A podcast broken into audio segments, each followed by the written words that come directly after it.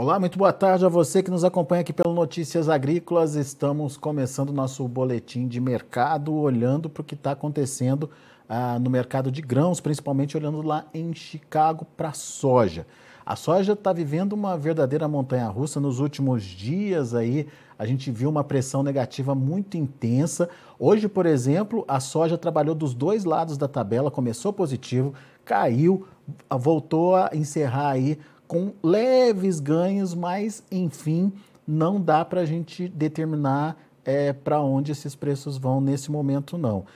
Quem traz mais detalhes para a gente do que está acontecendo e principalmente é, por que esse sobe e desce é, frequente e essa pressão intensa sobre os grãos é o meu amigo Mário Mariano, diretor comercial da AgroSoia, da Novo Rumo Commodities. Seja bem-vindo, Mário. Obrigado mais uma vez por estar aqui com a gente. Mário, tem muito a ver com a situação financeira e com esse risco de recessão global que está rondando aí é, o mundo. Mas eu queria te entender se é, é, de fato uma situação preocupante que justifica essa pressão toda que a gente está vendo acontecer. E como é que se explica essa situação, Mário? Ajuda a gente a entender. Seja bem-vindo, meu amigo. Uma nova precificação de ativos criou um efeito manada dos fundos migrando de alguns grupos de commodities como agrícolas, moedas, taxas de juros, metais, energéticos, e acaba criando, portanto, uma mudança radical para uma nova rodada do que nós chamamos de reprecificação de ativos dos fundos. Boa tarde, Alexander. Boa tarde aos nossos amigos do Notícias Agrícolas. E vamos tentar aqui dividir numa conversa aquilo que eu entendo como sendo importante para um momento que estamos passando, para uma nova divisão de estratégias. Não muito distante do que eu acabo de citar, os mercados de energia, por exemplo, através do petróleo, do gás, óleo diesel, etanol, acabam pegando carona nisso que nós estamos chamando de recessão global. Uh, o efeito que nós tivemos recentemente de toda a perda das commodities agrícolas, sobretudo o, o, o, milho e a soja que estamos comentando, ela esbarra em outros fundamentos também difíceis de entender. Vou tentar dinamizar da seguinte maneira: a Coreia do Sul enfrenta o 6% de inflação e isso acontece pela primeira vez em 20 anos. Também temos alguns outros sinais bastante antigos que não aconteciam, como na Alemanha. É a primeira vez que o PIB alemão ele é negativo. É, desculpa, eu corrigir, não é PIB, eu quis dizer balança comercial alemã está negativa pela primeira vez desde 1991. É, portanto, é, Estados Unidos indicando que haverá uma redução do seu PIB de 2,8% para 2,2%. Então, essas movimentações dentro de um mercado, dentro de um cenário financeiro, onde a recessão indica que provavelmente, e aí criou-se o temor e os fundos venderam bastante, é uma redução de demanda global. Portanto, a ausência de demanda para commodities agrícolas, sobretudo nos Estados Unidos e na América do Sul, acaba contemplando esse temor de que não haverá uma corrida de compras no curto prazo e os preços precisam procurar comprador. Daí essa queda excessiva. Só para finalizar essa parte, na Bolsa de Chicago, nos últimos 30 dias, a perda de valor para o vencimento novembro chegou a 17,5%. E só dos últimos quatro dias, Alexander, 15,8% de perda. Portanto, é o movimento de manada que os fundos criaram para reprecificar outros ativos e vender de olhos fechados as suas carteiras, suas posições compradas anteriormente. O fato, Mário, é que uh, a gente viu, no caso específico da soja, os preços despencarem de, de patamares de 16, acima de 16, próximos de 17, para é, bem próximos de 13 dólares por bushel. É, já dá para dizer que é um fundo do poço e que é, já tem aí, digamos, um, um valor adequado para atrair compradores de novo? Eu acho que nós estamos diante de um cenário macro que impossibilita trazer uma resposta afirmativa ou muito contundente ou mais objetiva na sua questão, Porque, veja, os fundos de commodities comprados venderam nos últimos pregões 18% das posições compradas. Eles diminuíram em 18% as posições compradas de soja e diminuíram 12,5% as posições compradas de milho. Eu vou tentar traduzir em números para ver o tamanho do peso dessa movimentação.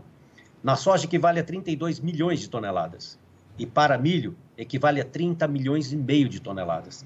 Isso quer dizer que ainda pode sobrar ainda muito movimento né, é, que possa modificar, não sei se para mais ou para menos, mas pode modificar um cenário que hoje me parece ser um, um preço subvalorizado de todas as commodities agrícolas.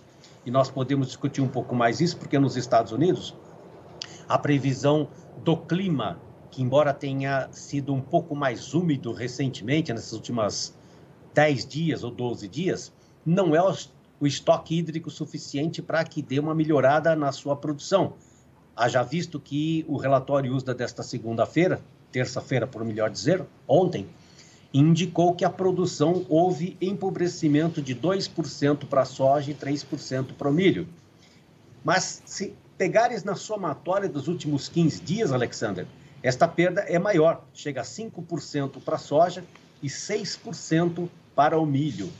Traduzindo, as, as, as lavouras em boas e excelentes condições nos Estados Unidos têm empobrecimento e a somatória para milho são 6% no período e 5% para a soja no período.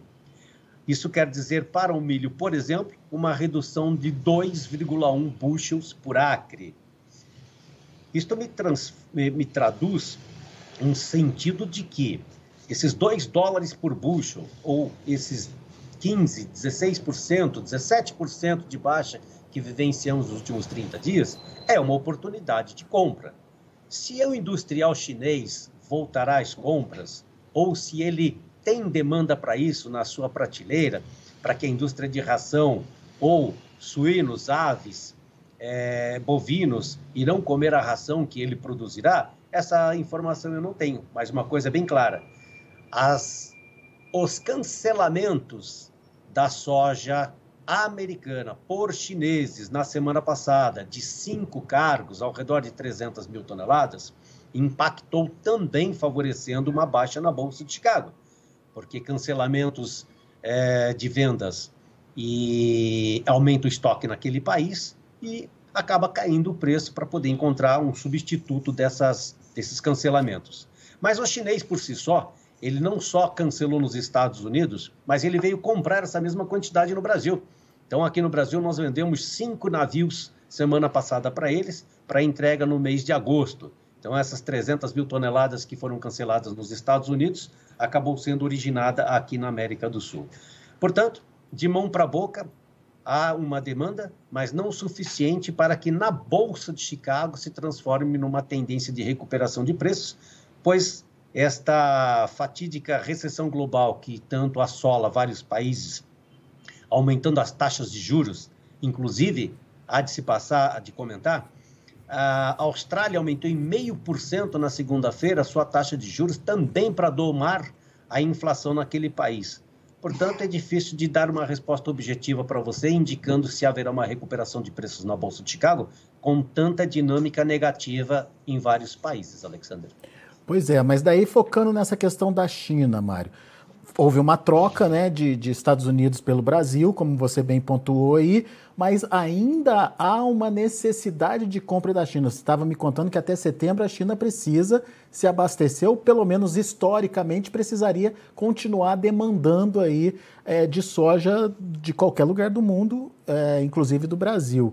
É, o que, que falta para isso acontecer? O preço não está barato o suficiente para justificar uma volta às compras já, Mário? Eu começo pelo, pela última pergunta. Sim, eu acho que o preço está baixo o suficiente para chamar a atenção dos compradores e repensar na sua estratégia de compra de curtíssimo prazo. Até bom também fazer o seguinte comentário.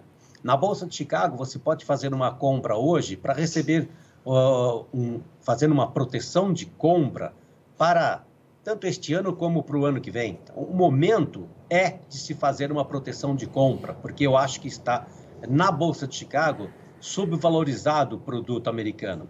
Portanto, é positivo o momento, eu acho que é a, a, a favor de uma dinâmica de compras, e aí cada um vai saber se é possível ou não, nesses valores atuais, se é momento de compra grandes, médios ou pequenos volumes. Onde eu quero concluir? A Europa, nesse momento, tem uma desvalorização do euro, segundo a, a, a comparação com o dólar americano. Nesses últimos 10 dias, teve uma perda de 3,3% a moeda europeia contra a moeda americana. Então, você tira o poder de compra do europeu. Nos Estados Unidos, aumentando a taxa de juros, você também acaba tirando uma demanda. Não há um produto barato nos Estados Unidos hoje fisicamente, porque na Bolsa de Chicago você olha um preço, depois você tem um frete, você tem um prêmio para poder chegar à aquisição do produto físico. Mas se olharmos para um momento que está acontecendo entre China e Estados Unidos, talvez tenha uma lentidão na resposta para essa pergunta. Os Estados Unidos está fazendo, a partir de ontem, dia 5, uma readequação, uma reavaliação sobre o comércio bilateral com a China. Hum. Então, nesse momento, eles estão revendo a, a, a, política tarifária de comércio com os chineses para aquisição de bens de consumo, roupas, materiais escolares e outros. Talvez, Alexander, esse seja o momento exato onde chineses e americanos vão sentar-se um ao lado do outro e saber se vão continuar diante daqueles benefícios tarifários que foram incluído numa negociação com o governo anterior nos Estados Unidos. Talvez não seja o momento adequado para uma nova aquisição, mesmo com momentos nesse momento de preços baixos na Bolsa de Chicago, porque tem que ser negociada essa tarifa uhum. é, de, de, impostos reduzidos. Na pergunta ainda do amigo, eu diria que é, o, o, índice de dólar, que é um indicador das seis moedas econômicas globais mais fortes diante do dólar americano, ela está no maior preço dos últimos 20 anos. Isso quer dizer imediatamente que houve um encarecimento das commodities agrícolas americanas. O dólar subiu, acaba tirando a competitividade, segundo outros parceiros, como, por exemplo, as ofertas de, de, de brasileiros, as ofertas de argentinos, que são os os maiores produtores de agrícolas depois dos Estados Unidos, e também diante até de países europeus. A Rússia provavelmente deverá iniciar as suas vendas de trigo, assim como a Ucrânia, e esses países plantaram vão colher grandes volumes de trigo, uh, sorgo, e acaba também criando uh, um impedimento de negociação, não só para soja, mas como milho, porque são produtos correlacionados à, à, à, à, indústria de ração, né? no caso do, do milho, do farelo de soja e do trigo. Portanto, dessa maneira, eu enxergo que ainda há momento onde politicamente os países compradores deverão repensar na sua estratégia de compra de curto prazo, Alexander. Mas olhando para essa questão da, da, relação, do relacionamento China e Estados Unidos, isso pode ser positivo para o Brasil nesse momento? A China pode se voltar para as compras por aqui? E quais são os desafios para o nosso produtor, Mário? É uma pergunta bem legal essa, hein? Nós já temos, eu, eu, eu até relacionei aqui alguma coisa para poder dizer sobre o momento que o Brasil está passando. Nos últimos dias, a desvalorização de preços na Bolsa de Chicago é bastante significativa, mas também é significativa a desvalorização cambial brasileira, onde o real saiu de 4,80 e bateu nos 5,46, que, se eu não me engano, foi a máxima do dia de hoje, o que representa aí um, uma desvalorização da ordem de 12%, que coloca o nosso produto na exportação mais competitivo do que outros países.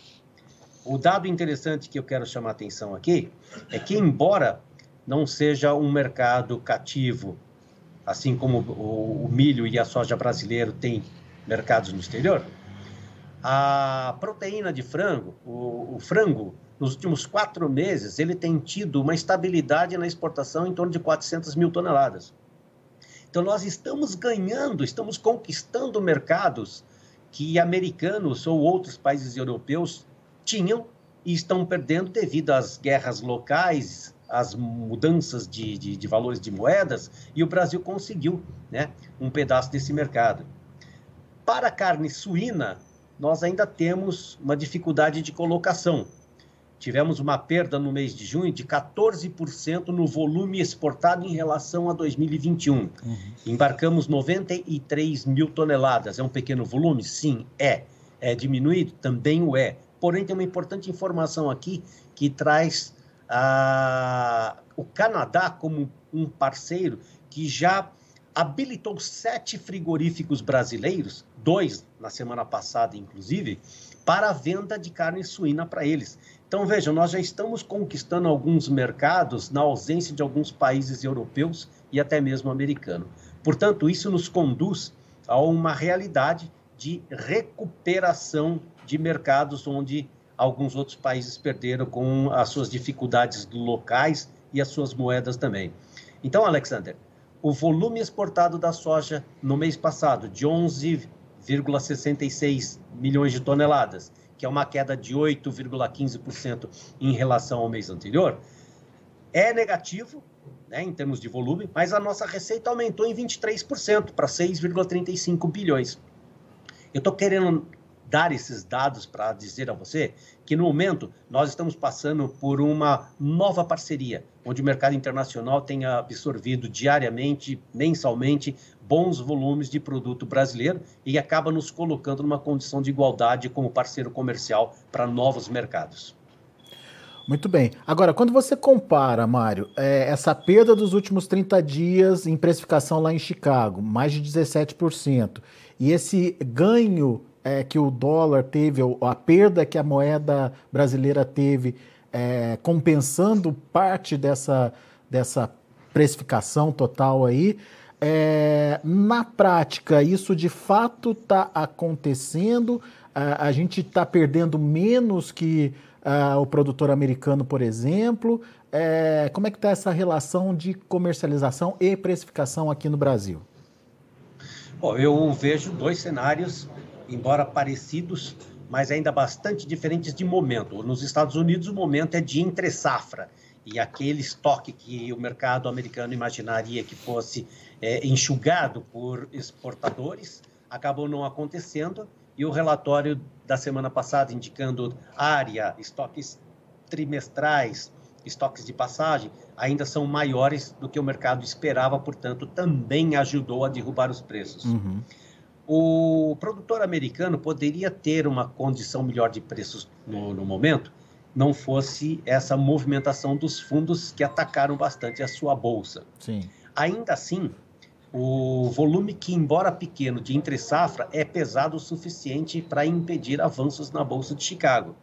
No caso do brasileiro, nós também temos um volume de passagem significativamente robusto para esse segundo semestre, mas nós ainda temos mercados domésticos que podem né, absorver parte e gradualmente. O que eu vejo nesse momento é que a nossa parceria ela é mais robusta para exportar do que o próprio americano. Ainda assim, o americano hoje, que tem a sua política conduzida pelos seus parceiros, com seus parceiros para o momento de guerra vivido por países da Europa, acaba abrindo um espaço para que nós, brasileiros, ganhemos o mercado que acabo de citar em alguns, algumas mercadorias. Fato é esse que, com a desvalorização criada por política doméstica brasileira e também na comparação da evolução das moedas europeia, americana e outras, a, o nosso produto está mais competitivo e pode ter uma liquidez mais forte num curto prazo que enxugue os nossos estoques e deixe os outros, do caso americano, ainda um pouco maior. O que o americano tem hoje, e óbvio, voltando lá atrás na sua pergunta sobre um momento de demanda, é que nos últimos 10 dias a umidade no cinturão de grãos americano foi maior. Ele, inclusive, acabou servindo como um limitador de alta na Bolsa de Chicago, porque iniciou um processo de umidade que poderia salvar um pouco as suas lavouras. Entretanto, nos próximos dois ou três dias começa um momento de seca que pode se estender até o mês de agosto. Isso poderá trazer esse impacto que eu citei de uma redução, no caso do milho, de 2,1 buchos por acre, uhum. e que também citei sobre o empobrecimento das lavouras boas e excelentes nos Estados Unidos, no caso soja 5% e milho 6% nesses últimos 15 dias, reduzindo a sua produção, que pode sim ser um grande momento atrativo para que as compras voltem com força na Bolsa de Chicago e aumente os preços. Agora, é um momento para ser verificado se o cenário climático vai confirmar esse temor e essa possível redução de produção americana diante do tempo quente e seco para os próximos dias, Alexander. Muito bem. Agora, é, a precificação no Brasil, ela é, mudou, porém, ela ainda está, digamos, melhor do que, do que para o produtor americano, por exemplo. É, a gente teve, teve essa, essa queda em Chicago de mais de 17%, mas teve uma, é, um dólar se valorizando 12%, como você colocou aí para gente. É, ainda assim, não temos mais os 200 reais, que era um preço que vinha sendo praticado normalmente ali pelo mercado, é, mas é, o produtor está recebendo menos do que ele esperava se ele quando ele faz essa conta de 17 menos 12 aí, Mário. Não sei se, se deu para entender a, Não, a eu pergunta. entendi, eu entendi. Deixa eu tentar explicar também do meu lado. Meu entendimento é esse aqui, ó. Diante de cenários positivos para a construção de preços na Bolsa de Chicago, negativos na, por exemplo, no temor climático, como por exemplo na expectativa da China ter que comprar grandes volumes. O mercado americano subiu muito rapidamente, os fundos foram os grandes e mais prováveis é, é, condutores da alta na Bolsa de Chicago, com a expectativa de vendas de volumes agressivos daquele país. Acabou não se confirmando. Nesse momento, aqui no Brasil, vou dar um exemplo. Ali para a região de Mutum, estou falando do Mato Grosso, uhum. região Médio Norte, Mutum, Diamantino, na região de Campo Novo do Parecis, foram negociados soja entre 195 e 202 reais com pagamento futuro, quando digo futuro, é pagamento outubro, novembro e até fevereiro de 23, por isso preços maiores. Uh, o produtor que viu esse movimento de alta, tanto na bolsa quanto no mercado físico, por consequência, tomou a expectativa de esperar uma confirmação daquilo que era temeroso, a, a, o tamanho da segunda safra de milho que estaria correndo risco climático naquele momento de desenvolvimento num período seco. Então, não era uma estratégia errada, era uma estratégia certa. Inclusive, nós comentamos juntos essa possibilidade. Se não tivesse uma segunda safra é, grande, como estamos colhendo agora, por exemplo, 39 milhões de toneladas no Mato Grosso, segundo o IMEA, o produtor não teria a segunda renda, portanto, ele teria que valorizar o estoque de soja de passagem no uhum. segundo semestre. Uhum. A reviravolta, segundo a recessão é, global, vem tomando corpo e vem dominando os ativos financeiros e é, encarecendo os produtos agrícolas e energéticos, acabou derrubando os preços que vimos abruptamente nesses últimos 30 dias.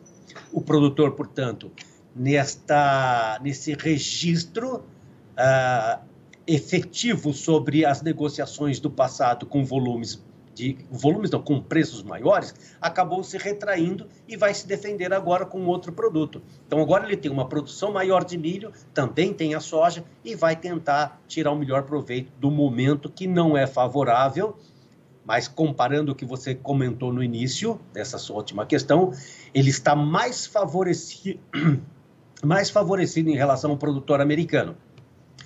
Vou dar um outro valor para julgamento há 20, 15 dias atrás, a soja nessa região que eu estou citando aí do Médio Norte Diamantino, por exemplo, valia 165, 168 reais, com pagamento no mês de setembro e outubro. Hoje tem negócios na base de 160, 162 reais, com pagamento agosto e setembro.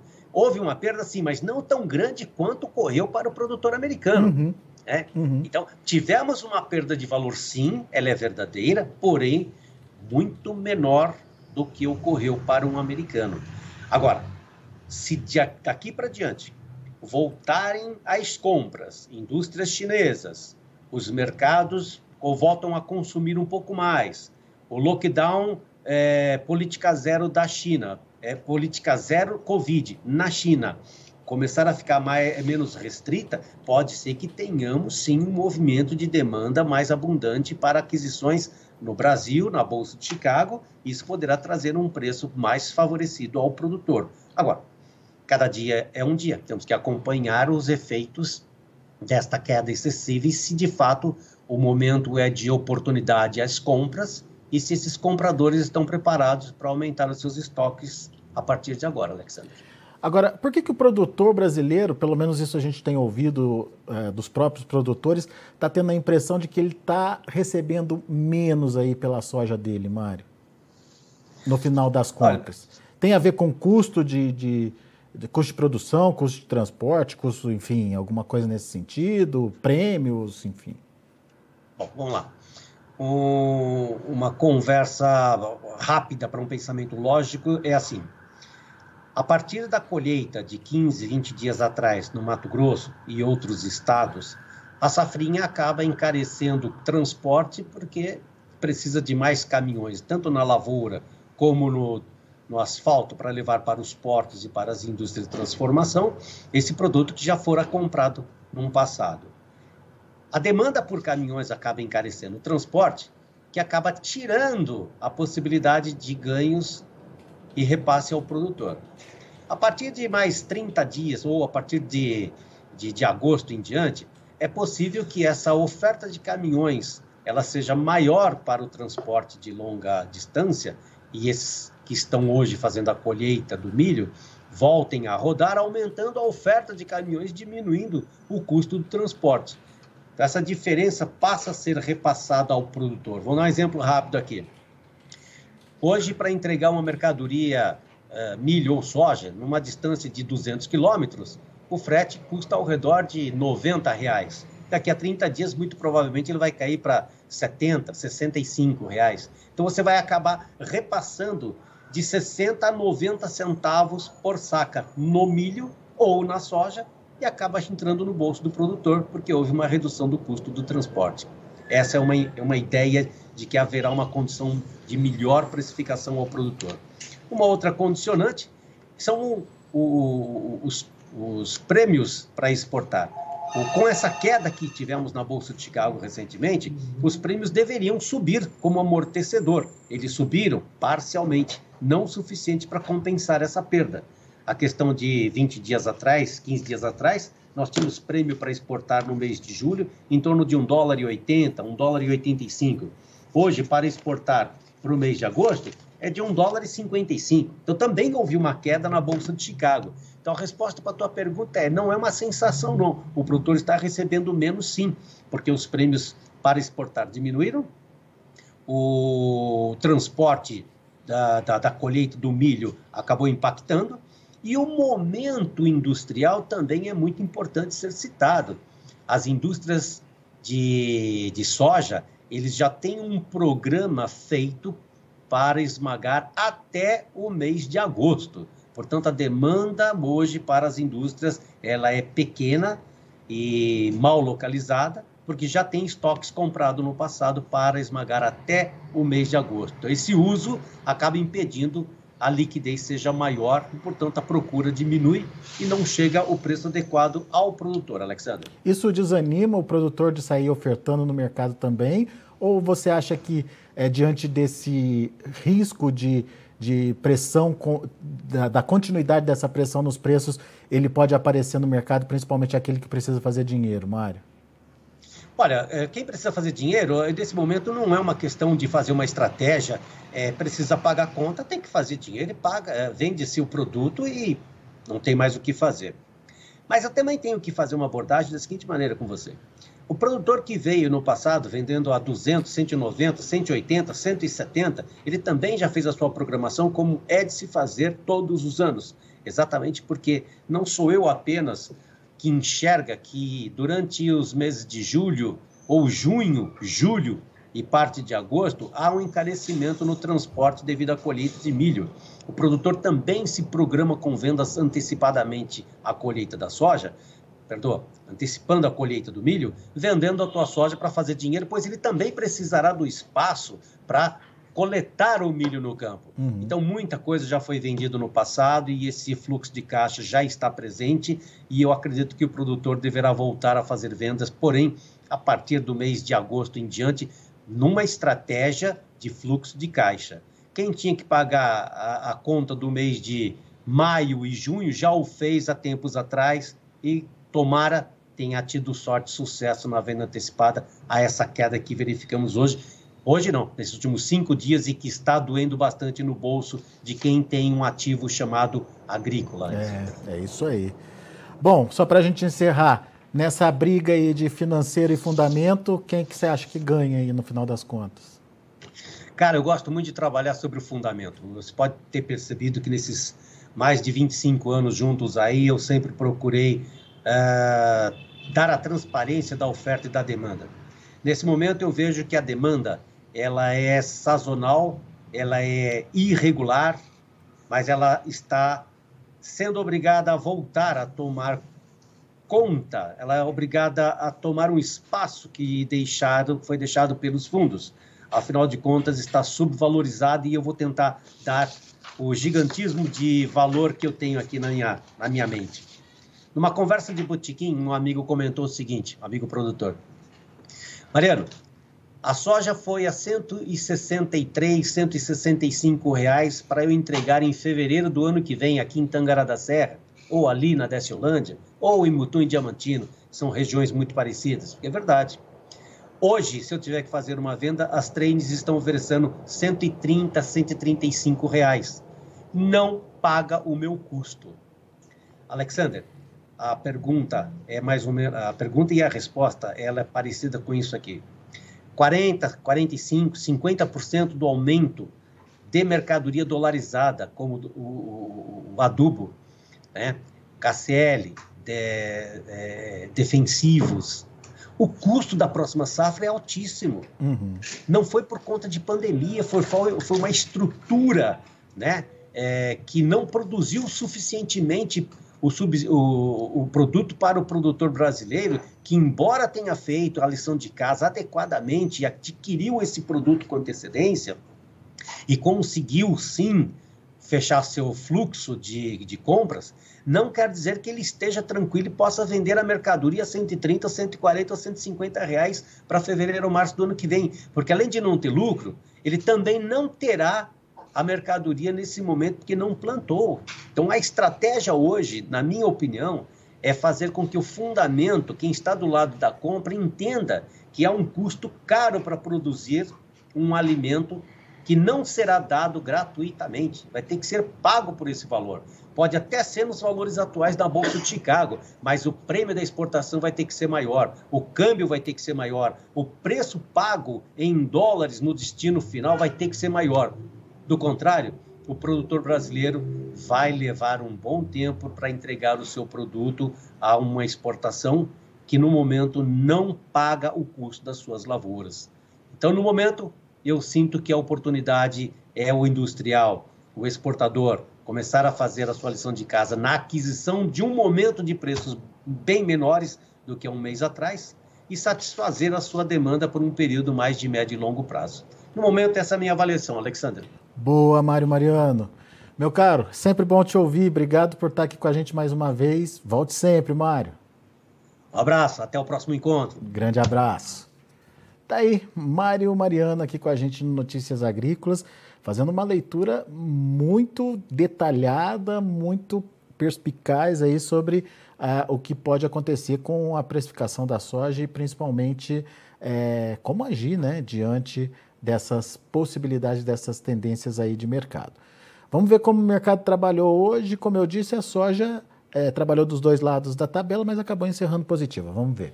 Olha aí, o agosto, 14 dólares e 46 centes por bushel, 7 pontos mais 25 de alta. Setembro, 13,41, subindo 4 pontinhos. O novembro subiu um pouquinho mais, 6 pontos mais 75 a 13 dólares e 22.